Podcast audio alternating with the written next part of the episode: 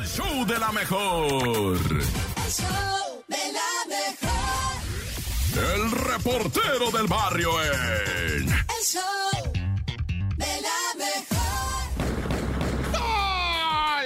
Montes, montes, alicantes, pintos, pájaros cantan. Oye, está muy dramático, ¿verdad? Esto de los decesos, loco. Pero, pues, ¿qué tiene? Va, vamos a ver qué show. Oh, dije que show de la mejor. 97.7, number one. Oye, oye, vamos rápidamente a un tema dificilísimo, incomprensible incluso hasta para la autoridad. ¿De qué estamos hablando? Que durante el partido México-Jamaica, una familia con niños, va, pero familia, todos niños de 9 años, de 5 años, una niñita de 5 años, a los primos les dijeron, váyanse a jugar allá al cuarto de allá mientras pues, aquí tomamos cerveza y vemos el partido México-Jamaica. Y en eso que estaban las cosas, ¿verdad? Pues terminó el partido y una niña ya en su casa, ¿verdad? La niña de 5 años le dice a su mamá, pues es que mis primitos me hicieron esto, ¿ah?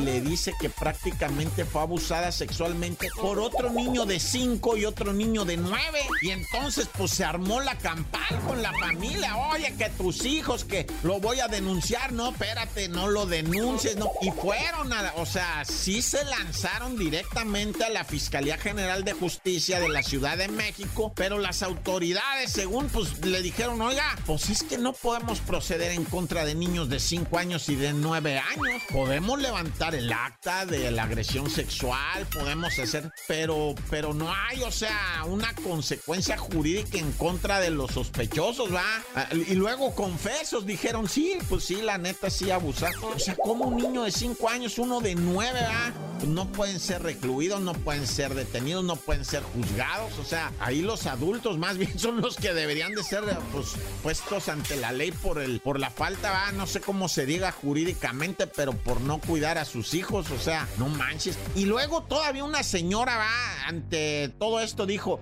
así se jugaba antes, así se jugaba el doctor, dice. Y, se jugaba así a que nos revisábamos y que quién sabe. Ay, señora, también. Ya siéntese, señora.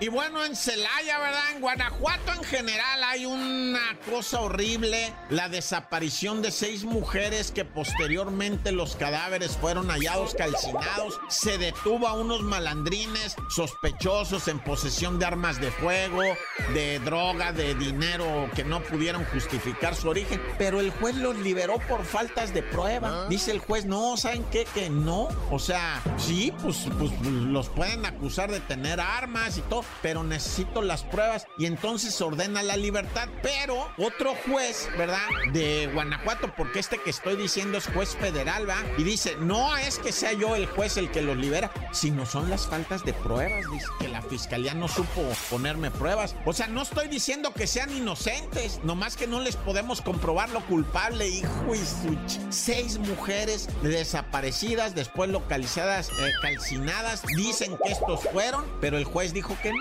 Y entonces otro juez de, Guanajuato los detuvo a ver si, a ver qué pasa, yo les informo.